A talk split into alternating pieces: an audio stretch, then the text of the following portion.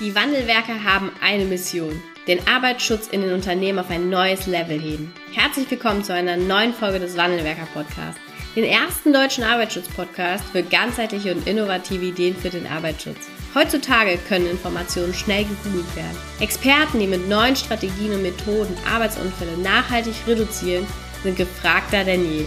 Die Wandelwerker zeigen Geschäftsführern, Sicherheitsingenieuren und Fachkräften für Arbeitssicherheit Schritt für Schritt, wie genau das funktioniert und wie damit den stagnierenden Unfallzahlen ein Ende gesetzt wird. Es gibt keinen Grund, länger zu warten. Jetzt ist der Zeitpunkt, um Arbeitsunfälle zu reduzieren. Bevor es mit der aktuellen Podcast-Folge losgeht, möchte ich dich noch herzlich zu unserem Sicherheitskulturkongress in Wuppertal einladen. Am 20.04. veranstalten wir den ersten Sicherheitskulturkongress hier in der historischen Stadthalle in Wuppertal mit acht tollen, großartigen Referenten, Expertinnen, Experten, die auf der einen Seite Best Practice Lösungen und Ideen aus ihren Unternehmen mitbringen, wie sie Sicherheitskultur entwickelt haben, aber eben auch ganz neue Perspektiven aufzweigen, in welche Richtung wir uns in der Sicherheitskultur in den Unternehmen weiterentwickeln dürfen. Ähm, du kannst dir jetzt dein Ticket sichern unter www.sicherheitskulturkongress.de. Die Hälfte der Tickets sind weg und ich freue mich natürlich, wenn du ähm, ja noch mit dabei bist und wir uns am 20.04. hier in Wuppertal ganz persönlich kennenlernen. Hallo und herzlich willkommen zu einer neuen Podcast-Folge im Wandelwerker Podcast. Ich begrüße heute einen tollen Gast im Interview. Herzlich willkommen, Matthias Oberle. Hi. Hi, Anna. Schön, dass du da bist und der Einladung gefolgt bist. Du bist ähm, ja ein Kunde von uns, aber eben auch selbstständig mit dem Sicherheitsingenieurbüro Oberle. Und ähm, wir sind jetzt schon eine ganze Weile eben auch miteinander am Arbeiten, haben so ein bisschen auch deine Reise mitbegleiten dürfen, wie du dich als Sicherheitsingenieur sowohl erst in deinem eigenen Unternehmen, aber eben jetzt auch in der Selbstständigkeit entwickelt hast. Und ich freue mich total, dass wir heute auf der einen Seite darüber mal sprechen und auf der anderen Seite eben auch über ein Thema mit dir sprechen, ähm, was dein Hobby ist. Und zwar wollen wir heute über das Thema Fallschirmspringen sprechen und was Fallschirmspringen mit Arbeitssicherheit zu tun hat oder was man daraus lernen kann. Vielleicht ähm, fangen wir ganz vorne mal an. Wie bist du denn eigentlich zum Arbeitsschutz gekommen? Ja, bei mir hat das eigentlich begonnen dadurch, dass ich im Zivi sehr viel Zeit hatte und ähm, da dann ja, mal gucken konnte, welche Studiengänge gibt's denn so in Deutschland. Und ich bin dann beim Studiengang Sicherheitstechnik hängen geblieben, weil ich wirklich gemerkt habe, jedes Fach, also waren dann irgendwie 15 Fächer aufgezählt und jedes Fach fand ich irgendwie interessant. Von Flugsicherheit, Brandschutz, Arbeitssicherheit. Ich konnte eigentlich bei jedem Thema einen Haken dran machen und äh, konnte sagen, ja, das interessiert mich. Und das hatte ich bei den anderen Fächern nicht. Und so war das dann, dass ich eigentlich ja direkt dabei hängen geblieben bin und dachte, das ist das Richtige. Äh, bin dann nach Wuppertal gezogen, habe da den Bachelor und den Master gemacht und äh, dann auch innerhalb des Studiums in dem Bereich gearbeitet, auch mal im Bereich äh, Brandschutz, Brandschutzplanung. Habe dann so ein bisschen gemerkt, ja, die Arbeit mit den Menschen gefällt mir ganz gerne oder ist, ist so eine Leidenschaft von mir. Und äh, von daher bin ich dann doch wieder zurück zur Arbeitssicherheit gewechselt ähm, habe mich dann mhm. da im Master praktisch, da wählt man ja dann einen Schwerpunkt. Im Bachelor war es zu meiner Zeit damals so, dass man dann noch keinen Schwerpunkt gewählt hatte. Ich glaube, wir haben auch fast gleichzeitig angefangen. Ich habe im Wintersemester 2009 angefangen. Ich glaube, da ja, ich habe ein Jahr später ungefähr. angefangen, ja. Jahr später, genau. 2010, ja. Okay. Und äh, da war es noch so, da hat man keinen Schwerpunkt gewählt. Äh, da hat man praktisch alles gemacht, Umweltschutz, mhm. Brandschutz, Arbeitsschutz. Genau. Und ähm, dann bin ich nach dem Studium wieder zurück nach Köln gezogen, habe hier bei einem Energieversorger angefangen, ähm, für den ich jetzt sechs Jahre tätig war als Ingenieur, durfte da das Fachgebiet Arbeitssicherheit äh, ja leiten und lenken, ähm, haben da auch Umweltschutz und Brandschutz ein bisschen gemacht, sind äh, zu fünft gewesen. Das Besondere da war, dass wir ein Team aus fünf Sicherheitsingenieuren sind für eine Firma, die eigentlich nur selber 550 Mitarbeiter hat. Das lag aber daran, dass wir das praktisch dienstleistend so ein bisschen wie ein Sicherheitsingenieurbüro angeboten haben als mhm. Dienstleistung und haben dann andere Energieversorger, Stadtwerke, Stadtbetriebe betreut. Das waren dann ungefähr 30 an der Zahl. Genau, und jetzt krass, ähm, okay, cool. ähm, bin ich ja auch schon was länger ähm, selbstständig tätig. Jetzt mittlerweile auch dann mit der eigenen GmbH, mit dem äh, Sicherheitsingenieurbüro Oberle. Genau, das ist so der Weg, wie ich zur Arbeitssicherheit gekommen bin.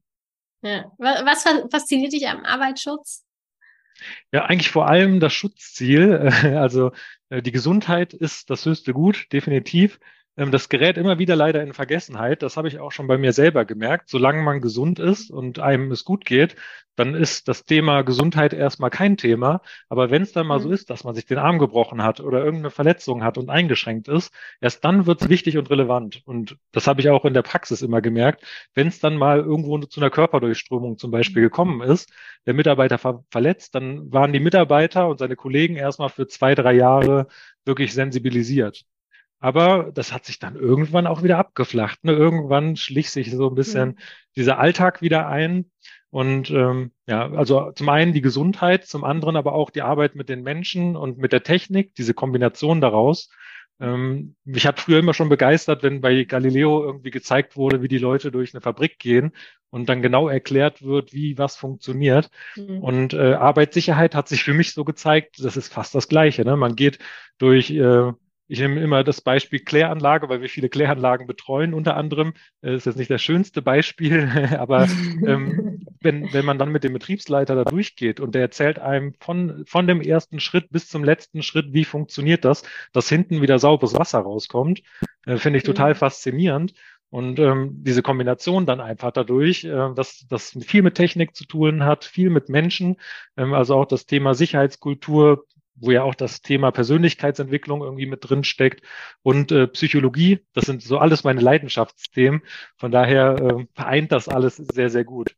Ähm, und dass es halt ein breites Themenfeld ist. Ne? Man hat jetzt nicht so das, äh, das eine Thema. Man kann sich hier auch spezialisieren, wenn man das möchte. Ne? Dann macht man nur Gefahrstoffe oder nur ein Thema. Aber generell als Fachkraft für Arbeitssicherheit ist es dann doch schon ein sehr breites Feld. Und äh, man muss halt immer lebenslang lernen wollen. Das ist auch, denke ich mal, ich finde es ist ein Vorteil, weil es immer wieder was Neues gibt. Aber mhm. ähm, ja, dem einen oder anderen gefällt es vielleicht auch nicht, weil er sagt, ich lerne lieber was und setze das dann so um. Aber ähm, ja, bei der Arbeitssicherheit kennst du selber aus der Arbeit, ne, dass es äh, ständig neue Gesetze gibt, ständig neue Erkenntnisse gibt, ähm, mhm. die man dann auch irgendwie wieder einbringen muss. Sei es irgendwie Corona ja. oder sei es ein neues Gesetz oder eine Erkenntnis, dass Asbest äh, ja, gesundheitsgefährdend ist. Da gibt's ja immer wieder aus allen, von allen Seiten kommen ja Neuerungen auf einen zu. Ja. Hoffen wir, dass jetzt nicht das zweite Corona kommt. Ne? Also einmal hat es jetzt uns für uns Sicherheitsingenieure auch gereicht. Jetzt wollen wir uns auch wieder auf den präventiven Arbeitsschutz fokussieren. Ja, genau. ähm, ja, du bist ja jetzt auch schon eine Weile äh, auch Kunde bei uns. Was ist denn so das, was du, wenn du so deine Kundenreise mal ganz kurz beschreibst und vielleicht auch, was sind so deine Key Learnings, die du bei uns auch mitgenommen hast, bevor wir dann über das Thema Fallschirmspringen mal sprechen? Ja, also eins der Key Learnings ist auf jeden Fall, ähm, dass die persönliche Beziehung zu den Mitarbeitern total wichtig ist. Ähm, das haben wir mhm. jetzt, wir arbeiten ja schon etwas länger jetzt auch mit euch zusammen und äh, haben da die, schon eine längere Reise hinter uns. Und wir haben das bei uns zum Beispiel eingeführt, dass ich jetzt die Mitarbeiter bei der Arbeit begleite. Und das zeigte sich jetzt auch mit der Zeit, was das für einen Output hat. Und zwar äh, die Wirksamkeit der SIFA, der Sicherheitsfachkraft, hängt ganz stark damit zusammen, ne? wie, wie nah man bei den Mitarbeitern dran ist. Mhm. Und ähm, da, da ist es auch so, wenn man die Mitarbeiter im Alltag begleitet, kriegt man ganz viel anderes mit von außen. Vielleicht auch Dinge, die gar nicht die Arbeitssicherheit betreffen, die man dann auch wieder weitergeben kann an die Führungskräfte, ja. ähm, wo dann Verbesserungspotenzial ist. Ne? Eine, eine, App, die ständig abstürzt, ähm, da kann der Mitarbeiter nicht mit umgehen. Das hat auch was mit Arbeitssicherheit zu tun, ist eine psychische Belastung, aber ähm, betrifft halt auch andere Bereiche. Mhm. Auch das Thema Wertschätzung, ähm, so auf Augenhöhe kommunizieren ähm, ist ganz, ganz wichtig, auch für die Bindung, für die Beziehung zwischen Mitarbeiter und Sicherheitsfachkraft. Vorher war das immer so ein bisschen, ja, wie er auch manchmal selber sagt, so aus dem Elfenbeinturm. Ne? Wir, wir arbeiten an Anweisungen und dergleichen. Und da, ähm, da hat sich schon eine ganze Menge verändert. genau. Und man muss viel näher an der Basis sein. Ne? Man muss mit den Mitarbeitern ja. arbeiten. Das ist so das Wichtige. Ähm, ja. Genau, dann auch das Thema Unterweisung und so, ne, da gibt's ganz viele mhm. Themen, ähm, die sich jetzt auch bei uns geändert haben, dass man Unterweisung dann ja eher im Gespräch durchführt und dergleichen. Mhm. Genau. Ja. Das sind nur einige Punkte. Also ich, es würde, glaube ich, jetzt so weit führen, wenn ich jetzt noch weiter aushole. Äh, wir haben nämlich auch ganz viel bei uns jetzt schon angepasst. Das macht natürlich mhm. jetzt erstmal mehr Arbeit und mehr Aufwand, das mhm. habe ich auch gemerkt.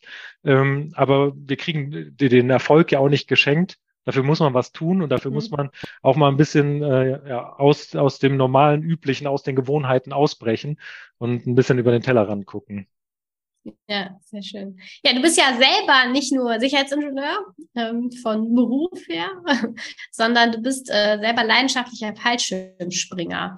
Ich bin jetzt selber noch nie gesprungen. Es steht so auf meinem Vision Board mal drauf, mal zu springen, auch immer noch. Ähm, ist das nicht eigentlich ein risikoreicher Sport? Ich glaube, es ist ein Sport, ne? Es ist ein risikoreicher Ja, ist ein Sport, Sport.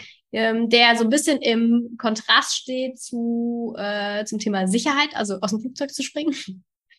Ja, das denken, glaube ich, 99 Prozent äh, der Weltbevölkerung denken das. Äh, Gerade auch, ich will auch nicht äh, verneinen, dass Fallschirmspringen gefährlich ist, aber Mhm. in einer ganz anderen Art und Weise, wie es die meisten denken. Ich weiß nicht, wenn du mal jetzt schätzen müsstest oder schätz einfach mal ähm, statistisch gesehen, bei wie viel Sprünge muss man machen, damit man einmal statistisch stirbt bei dem Sport? Einfach mal ins Blaue. äh, 200.000? Da bist du sehr, sehr gut, weil es liegt zwischen 120.000 und 200.000 Sprünge. Ähm, das zeigt aber auch, äh, wie selten da was passiert, weil wie viele Sprünge macht ein Fallschirmspringer in seinem Leben im Durchschnitt?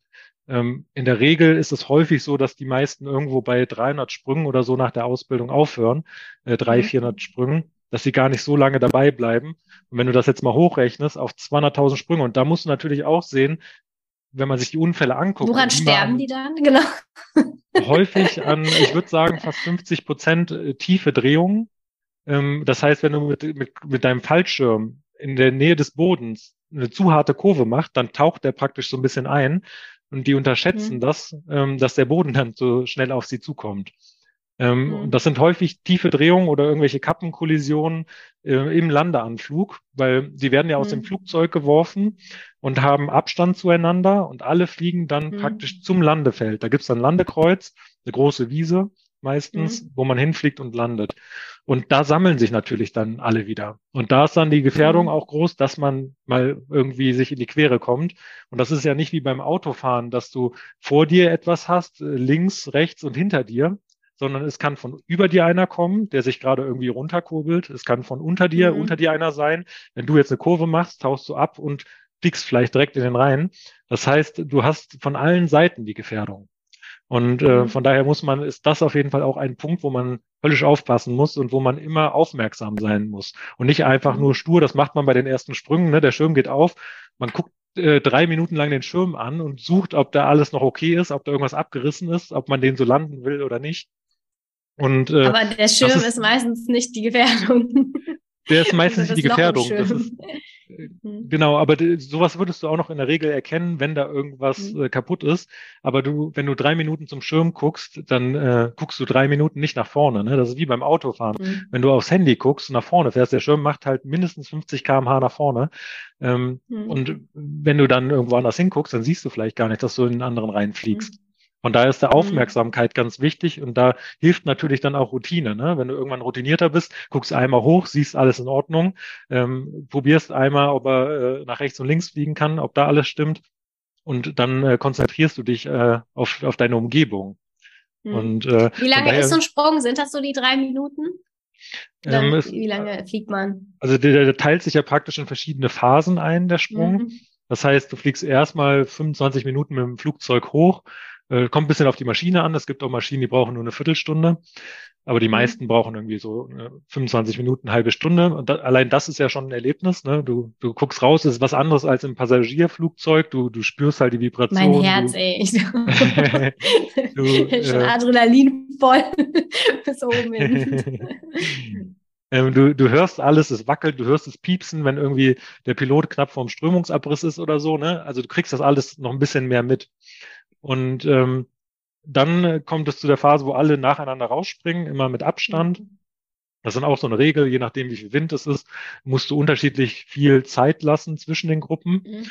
Und dann fällst du in der Regel, kommt darauf an, wie du springst, äh, also auf dem Bauch ungefähr ja, eine halbe, ne, eine Minute, 64 Sekunden sind es, glaube ich, auf dem Bauch im Durchschnitt. Und wenn okay. du dann zum Beispiel, du kannst auch äh, auf dem Kopf fliegen, du kannst im Sitzen fliegen, du kannst auf dem Rücken fliegen. Also da gibt's verschiedene Positionen und auf dem Kopf kann es halt sein, dass du nach 30 Sekunden schon den Fallschirm ziehen musst, weil du da so schnell bist. Also das ist von 180 kmh bis 500 kmh ist alles möglich. Ähm, das heißt, wenn okay. du wie ein Pfeil zum Boden schießt, deine Arme anlehnst und äh, Kopf über dich praktisch rausstürzt, dann kannst du auch schon sehr, sehr hohe Geschwindigkeiten erreichen. Hm. Genau. Okay. Und ähm, was, ähm, also ist es, ähm, jetzt haben wir gerade gesprochen, wie wahrscheinlich es ist oder wie viele Sprünge ich machen muss, bis ich ähm, äh, sterbe oder bis die Gefahr mhm. besteht, dass ich nicht unten ankomme. Ist es jetzt, äh, hast du Vergleichszahlen zum Autofahren zufällig? Nee, das ist auch sehr schwer zu vergleichen, weil wie willst du das vergleichen? Willst du das an Kilometern ausmachen oder an der Zeit, die mhm. du im Auto sitzt? Da gibt es ja auch immer wieder ähm, mhm. Statistiken, mhm. wo man dann irgendwie Reiten mit Motorradfahren vergleicht oder so. Mhm. Das, das, das kann man nicht. Ne? Also das ist schwer und das hat eigentlich keine Aussagekraft.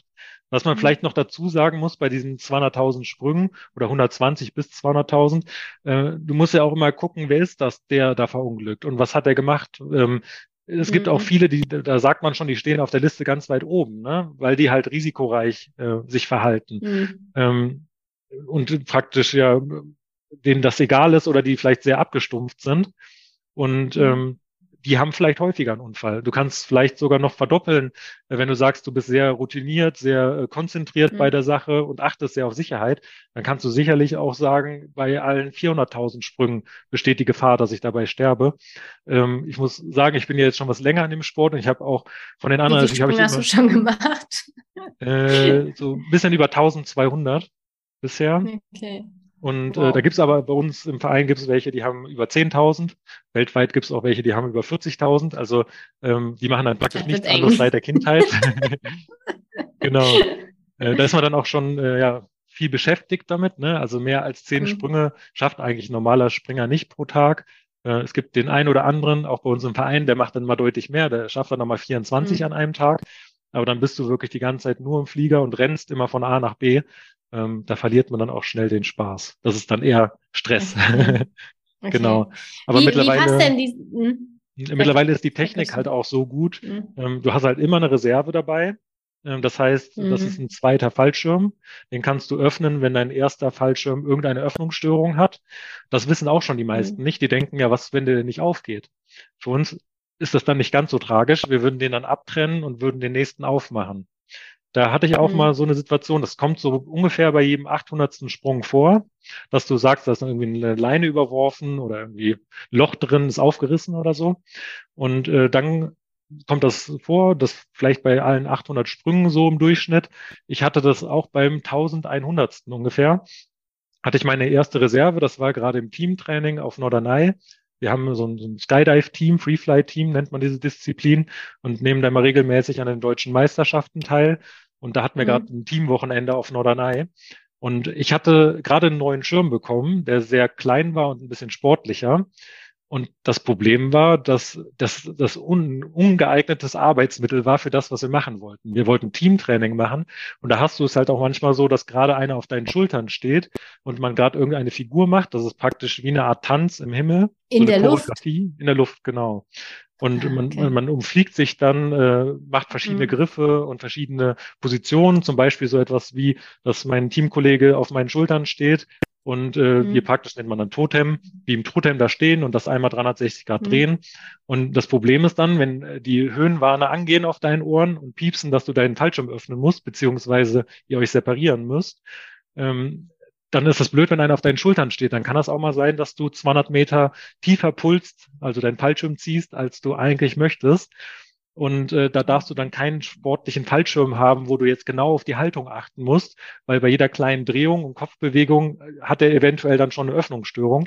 Mhm. Und äh, das ist mir dann auch passiert. Also der hat mich dann, äh, ich konnte gar nicht so schnell gucken, als er offen war, ist er direkt nach hinten gekippt hat mich praktisch einmal rumgeschleudert, so dass mein Blut aus dem Kopf in die Füße gesackt ist. Und ich habe gemerkt, gleich gehen bei mir die Lampen aus, weil kein, äh, kein Blut mehr im Kopf ist oder kein Sauerstoff mehr. Und äh, dann handelt man auch relativ schnell und äh, routiniert.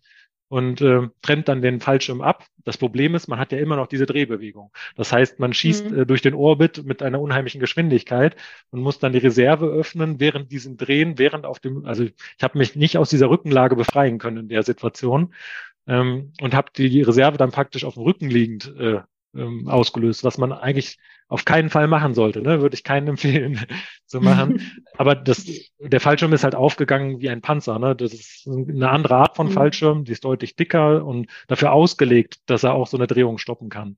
Ähm, mhm. Und die Reserve wird halt wirklich vom Fallschirmtechniker jedes Jahr neu gepackt, Naht auf Naht gelegt, äh, dass der ja aufgeht. Ne? Wie ein, wie ein äh, Zähler, ein Stromzähler wird der verblombt, die Packung und dergleichen. Mhm. Also gibt es hohe Sicherheitsanforderungen.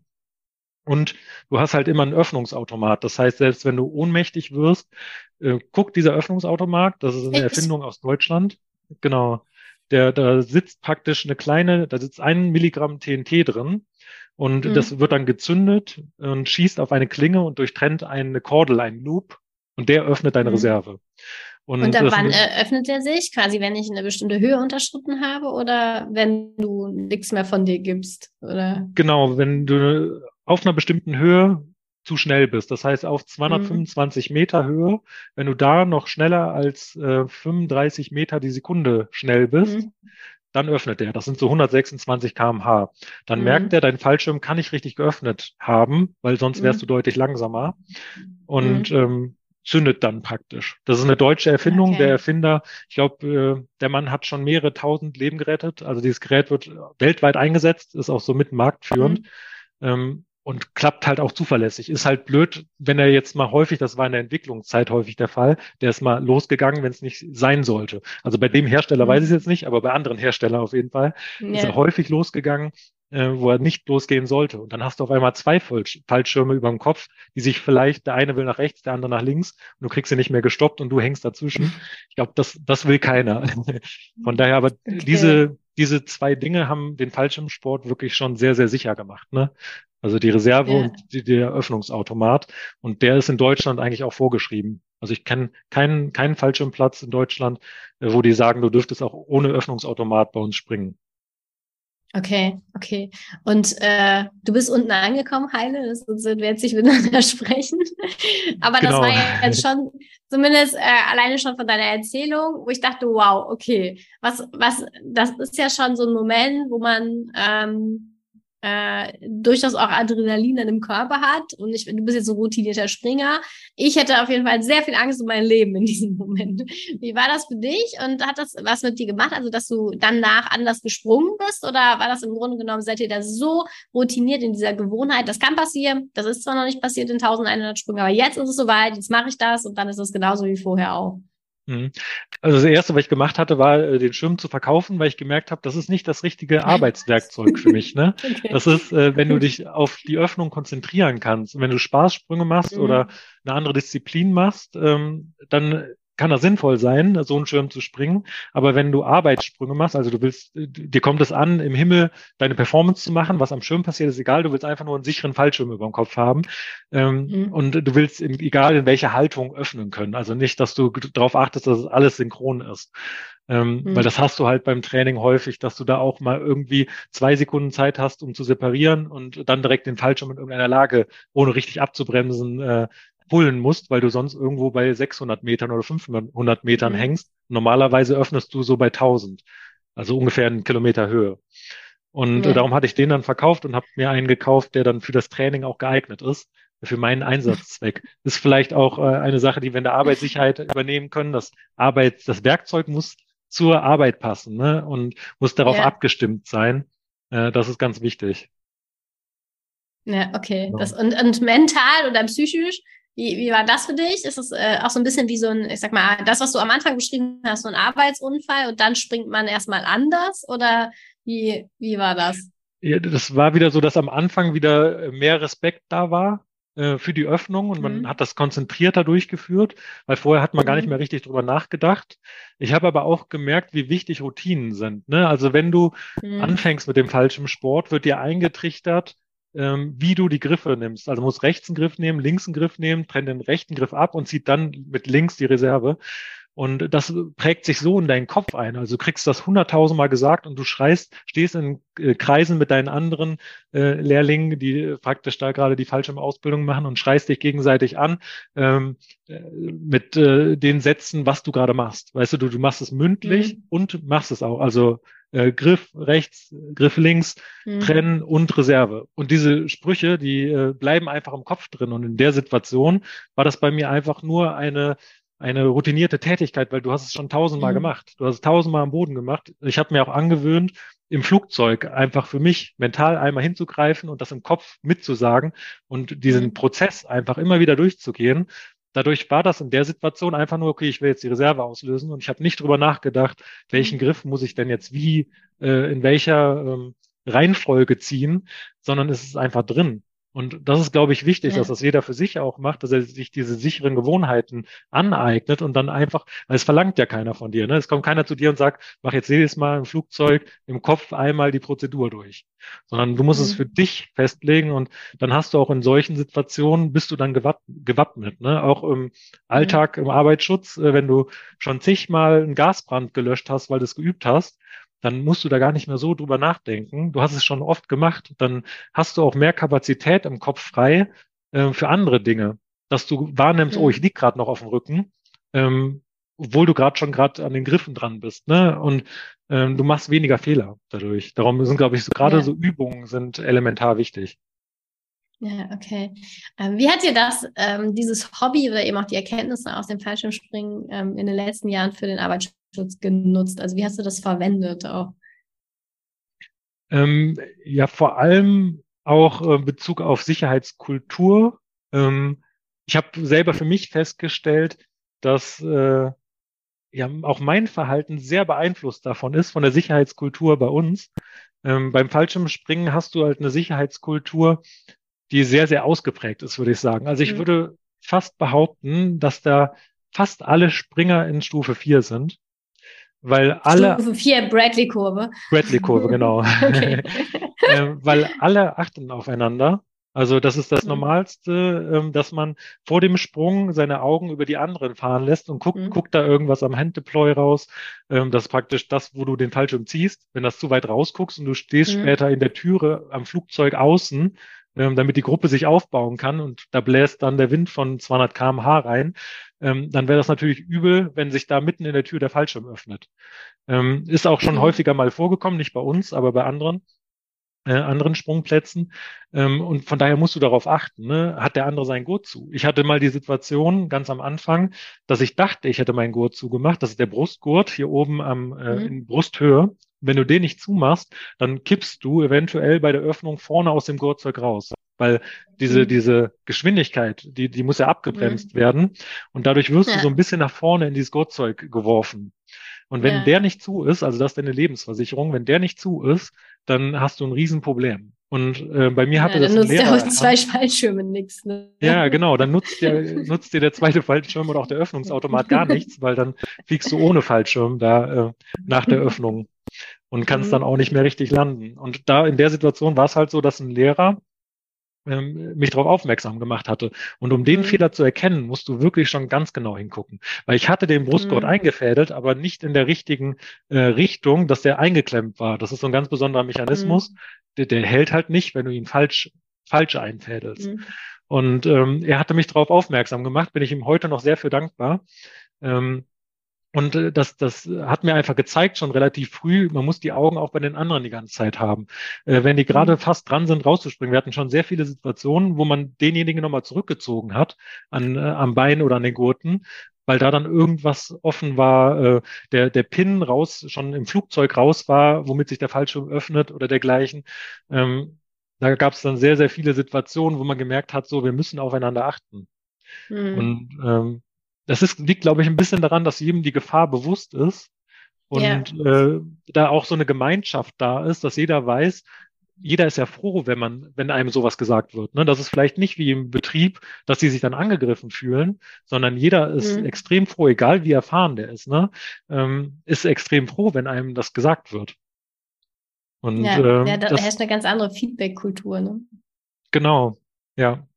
Und ähm, ja, ich hatte auch schon selber äh, erfahren, wie sehr sich das auswirkt, diese Kultur. Teilweise hast du natürlich auch mal Situationen, wo du sagst, äh, ja, da hat die Kultur mich auch negativ beeinflusst. Wir hatten, ich nenne mal ein Beispiel, ähm, Teamtraining und es ging um einen Exit. Also Exit ist der, der Moment, wo du rausspringst und das übst du hundertmal. Du machst hundertmal den gleichen Exit mit deinem Teamkollegen, damit er dann irgendwann mal wirklich so sitzt, wie du es haben willst.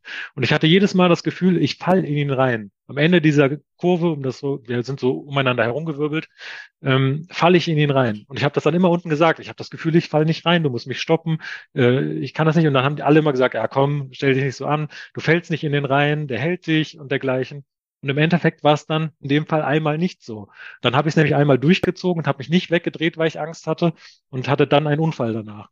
Ähm, hm. Oder das Thema äh, Vorbildsrolle von Führungskräften.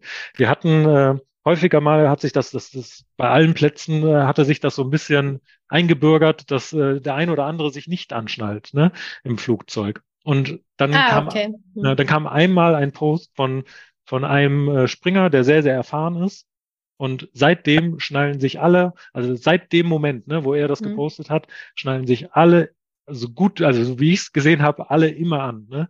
Und das, das mhm. hat schon was geändert. Und da, da habe ich selber einfach wieder wahrgenommen, ja krass, was das ausmacht. Ne? Wenn einer der mhm. Erfahrung hat, mal übertragen auf die Arbeitssicherheit, wenn ein Meister, wenn eine Führungskraft was sagt, mhm.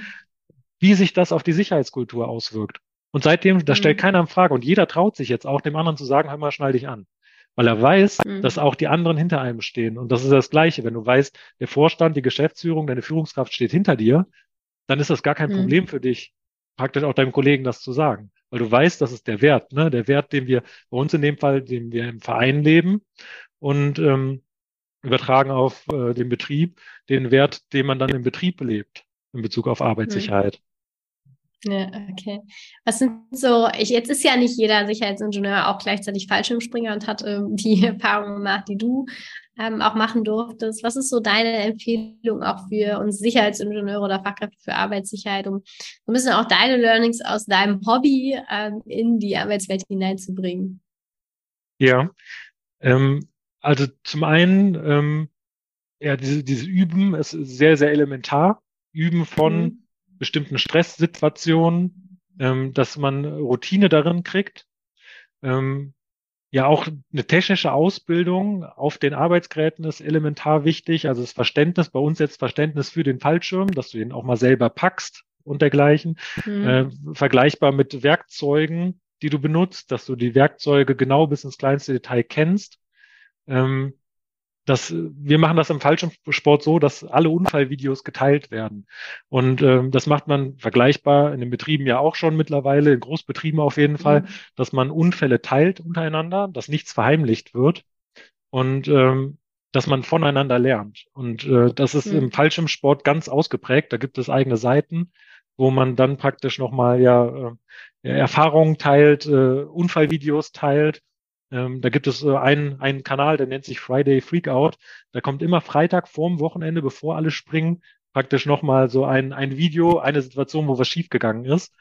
Und ähm, okay.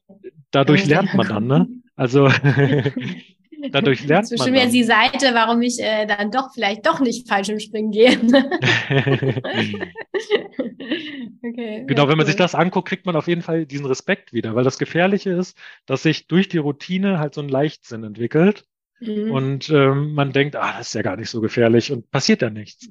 Und äh, ja. da neigen wir Menschen ja zu, wenn dann nichts passiert, dann denken wir erstmal, ja, das ist sicher. Ähm, das, das kann man so machen und da passiert mhm. schon nichts.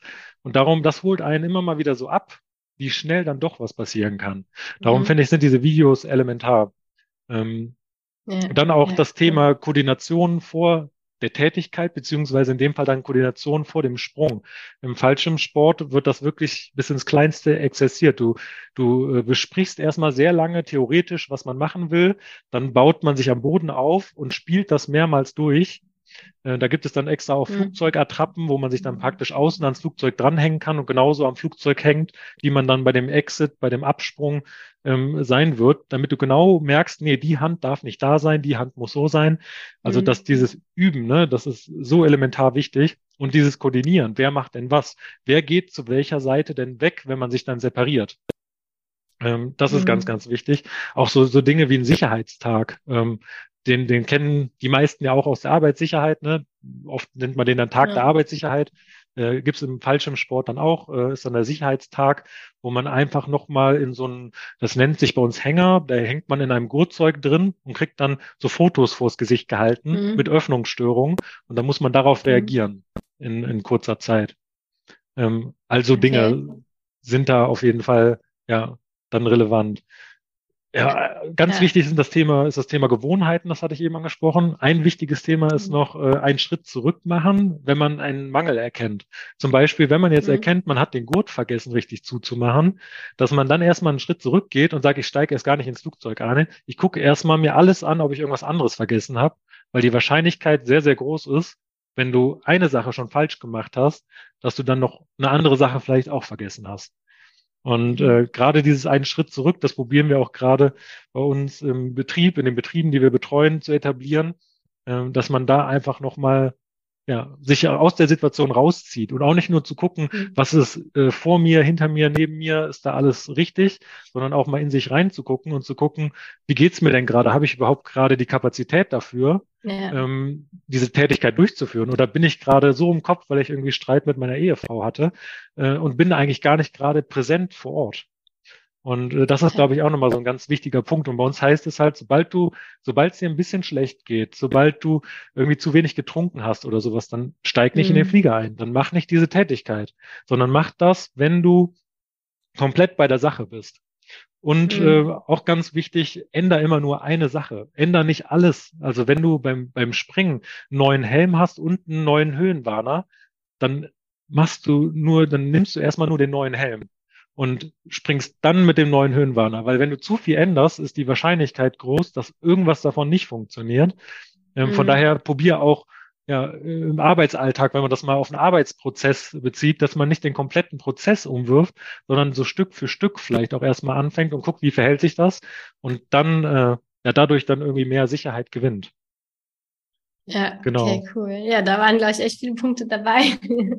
was, äh, was wünschst du dir denn so für die Zukunft? Also du betreust ja auch eigene Unternehmen, ähm, auch bezogen vielleicht nochmal auf das Fokus-Thema Sicherheitskultur und Arbeitsschutz. Wie stellst du dir das so in der Zukunft vor? Ja, also erstmal, dass wir auf jeden Fall einen großen Schritt äh, auf äh, Vision Zero zugehen, ähm, dass wir dem mhm. näher können. Das ist eine Vision, ne, dass du das jetzt nicht direkt erreichen, das ist klar.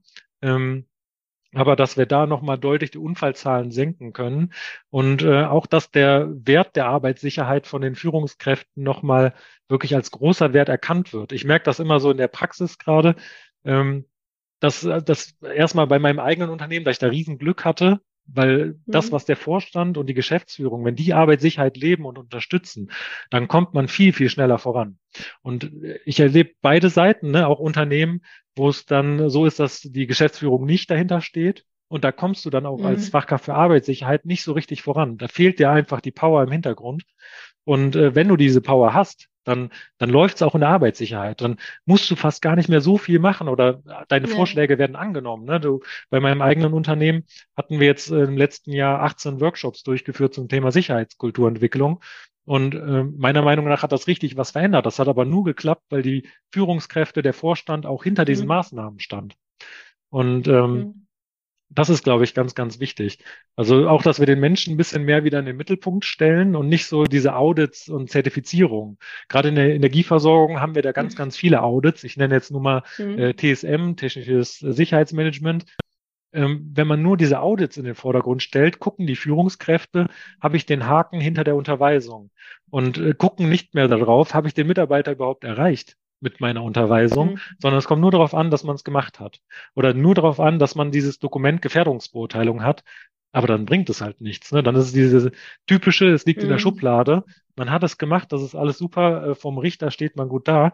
Aber das, worauf es ankommt, ist ja, dass wir beim Menschen ankommen, dass wir wirklich den Menschen erreichen mit dem, was wir machen wollen, mit dem, wo wir hinwollen, dass wir den mitnehmen und nicht einfach nur ähm, ja dann mit, mit Unterweisung, äh, da kennt man ja auch, äh, dass da sind viele Firmen 30 Unterweisungen pro Jahr über irgendwelche E-Learning-Tools zuweisen. Damit kommt man halt nicht weit. Ne?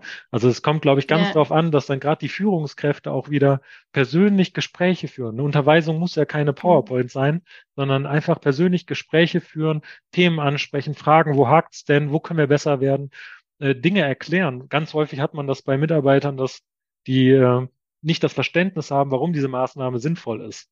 Äh, nennen wir zum mhm. Beispiel, wenn man in, in, Schächte einsteigt, dass man da einen Dreibock benutzt. Ähm, mhm. da haben die häufig kein Verständnis für, weil die, wenn die da nur einen Zähler ablesen müssen, der Schacht ist aber vier Meter, fünf Meter tief, ähm, müssen die bei uns einen Dreibock aufbauen. Das Dreibock aufbauen braucht 15 Minuten, das Zähler ablesen eine Minute. Vorher ging dieser ganze Prozess in einer Minute. Und ist ja klar, mhm. dass die dann sagen, hm, jetzt brauche ich da fast 20 Minuten insgesamt für. Das macht doch alles gar keinen Sinn. Ähm, und da muss man die ja. dann abholen und mitnehmen, anstatt einfach nur in die Anweisung zu schreiben, hier, ihr müsst jetzt immer einen Dreibock aufbauen, sondern äh, wirklich auch mal erklären, warum das so ist und äh, tiefer darauf eingehen. Ja, und ich, ich, ich, ich glaube noch ein, ein Thema vielleicht, äh, was auch für die Zukunft wichtig ist, ist dieses Thema KI. Da haben wir jetzt auch in der letzten Woche habe ich meinen ersten Sicherheitsimpuls äh, vorgestellt, der durch eine KI erstellt wurde. Und zwar durch mhm. ChatGPT ist ja gerade viel in den mhm. Medien. Und ich dachte mir, ich stelle jetzt einfach den Führungskräften mal vor, wie so ein Sicherheitsimpuls entstanden ist durch ChatGPT und äh, habe das dann so aufgebaut, dass ich genau gezeigt habe, was habe ich eingegeben, was kam raus. Mhm und habe dann praktisch ChatGPT gefragt, schlag mir ein Thema vor, hier Energieversorgung. Ähm, mhm. Ich mache eine, eine, bei einer Sitzung für Führungskräfte, mache ich einen Sicherheitsimpuls. Dann hat er Themen vorgeschlagen, dann konnte man da wieder tiefer reingehen. Dann hat er wieder vorgeschlagen, äh, was man da sagen konnte. Habe dann über ein anderes Tool ähm, Bilder generiert zu dem Thema. Das geht ja mittlerweile mhm. auch.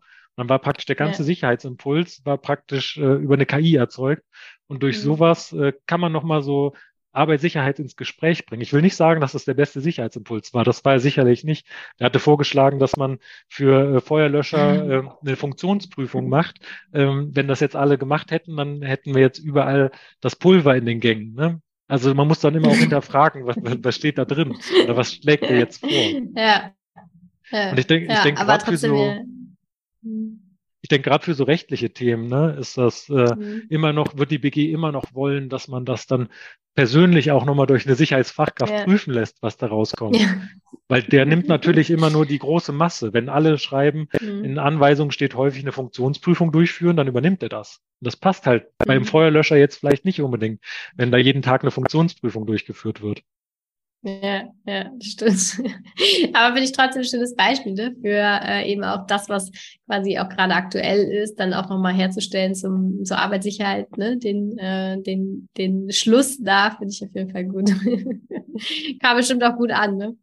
Ja, kam ganz gut an und es war im Gespräch, ne? dass, dass die mhm. Führungskräfte darüber sprechen. Ich habe das am Rande mitgekriegt, dass sich der Impuls dann hin und her geschickt wurde.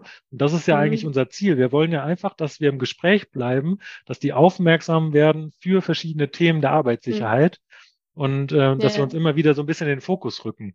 Und dann vielleicht auch mit positiven Sachen, dass wir nicht immer ähm, ja, als lästig empfunden werden, sondern dass Arbeitssicherheit, dass das Image der Arbeitssicherheit im Unternehmen auch verändert wird, dass das vielleicht eher als äh, interessant oder äh, auch vielleicht, äh, mhm. dass man Themen reinbringt, wo die sagen, ja, ist ja doch nicht so uncool, das Thema. Äh, das kann man ja ruhig auch mit anderen Themen kombinieren. Und gerade KI oder irgendwas Modernes, ne, damit kann man, glaube ich, dann schon auch viele äh, ja, gewinnen bezüglich des Interesses. Und ja, ja, das stimmt. ich glaube, KI also, hat halt, bietet die Chance, dass man da irgendwie mhm. äh, Arbeitssicherheit nochmal in den Fokus rückt, aber man muss auch vorsichtig sein, äh, wie man es einsetzt. Also wenn man da jetzt eingibt, ab wann braucht man eine Absturzsicherung auf Baustellen, äh, heißt das mhm. noch lange nicht, dass da irgendwas Richtiges bei rauskommt, was der einem da erzählt. Mhm. Von daher sollte man jetzt nicht darauf vertrauen. Ähm, man kann das vielleicht nehmen, um einen Beitrag im Intranet, um sich da Ideen zu holen, mhm. Formulierungsideen oder so. Aber ähm, ja, so für die rechtliche Beratung würde ich es jetzt auf jeden Fall noch nicht empfehlen. Ja, ja, sehr cool.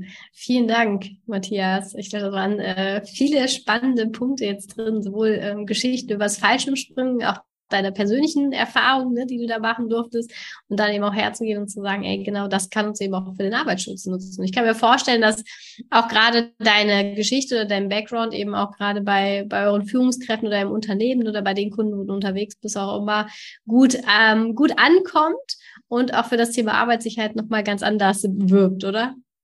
Ja, definitiv.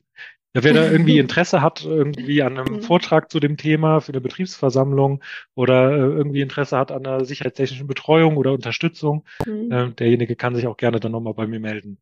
Ich bin Wo dann, findet man dich? Ähm, über LinkedIn, über Matthias Oberle, Matthias mhm. mit einem T und H und Oberle, wieder Ober mit dem LE hinten dran. Äh, darüber findet man mich oder halt dann einfach äh, an die E-Mail-Adresse info at äh, oberle-gmbh.de. Da kann man kann man mich auch einfach anschreiben. Super, ja. Vielen Dank. Schön, dass du mit dabei bist. Schön, dass wir dich begleiten durften. Und ähm, ja, vielen Dank, dass du unser Gast warst.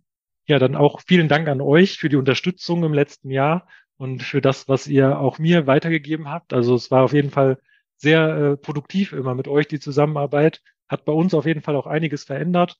Also wenn mhm. ich jetzt mal so sehe, dass die Zeit vor dem Jahr und äh, die Zeit jetzt mhm. in dem Jahr, da hat sich auch bei uns viel getan. Und das sind häufig dann auch kleine Stellschrauben, die sehr viel Auswirkungen haben, ne? wo man vorher gar nicht denkt, dass es so viel verändert, wo man dann erst im Nachhinein, wo einem das bewusst wird, äh, was das gebracht hat, was es auch in den Köpfen der Mitarbeiter verändert hat. Ja, Von daher stimmt. vielen Dank. Danke. vielen Dank, dass du heute wieder dabei warst. Wenn dir gefallen hat, was du heute gehört hast, dann war das nur die Kostprobe. Willst du wissen, ob du für eine Zusammenarbeit geeignet bist? Dann gehe jetzt auf www.wandelwerker.com-termin und buche dir einen Termin. In diesem 45-minütigen Beratungsgespräch wird eine Strategie für dich erstellt. Du erfährst, in welchen Schritten du an der Einstellung der Menschen im Unternehmen arbeitest, sichere Gewohnheiten schaffst und somit die Arbeitsunfälle nachhaltig reduzierst. Vergiss eine Sache bitte nicht. Wenn seit Jahren die Unfallzahlen bei dir stagnieren, dann verbessert sich der Zustand nicht von alleine. Du brauchst einen Berater, der dir zeigt, welche Schritte du befolgen sollst und welche lieber nicht. Wir haben Geschäftsführern, Sicherheitsingenieuren und Fachkräften für Arbeitssicherheit in Deutschland, Österreich und der Schweiz dabei geholfen, die Sicherheitskultur in deren Unternehmen und bei deren Kunden zu verbessern. Als Kooperationspartner des Verbandes für Sicherheit, Gesundheit und Umweltschutz bei der Arbeit liegt es uns am Herzen, dir das notwendige Handwerkszeug auf dem Weg zur Vision Zero zu zeigen und bei der Umsetzung zu unterstützen. Wenn du wissen willst, ob du für eine Zusammenarbeit geeignet bist, dann sichere dir jetzt unter www.wandelwerker.com-termin deinen persönlichen Termin.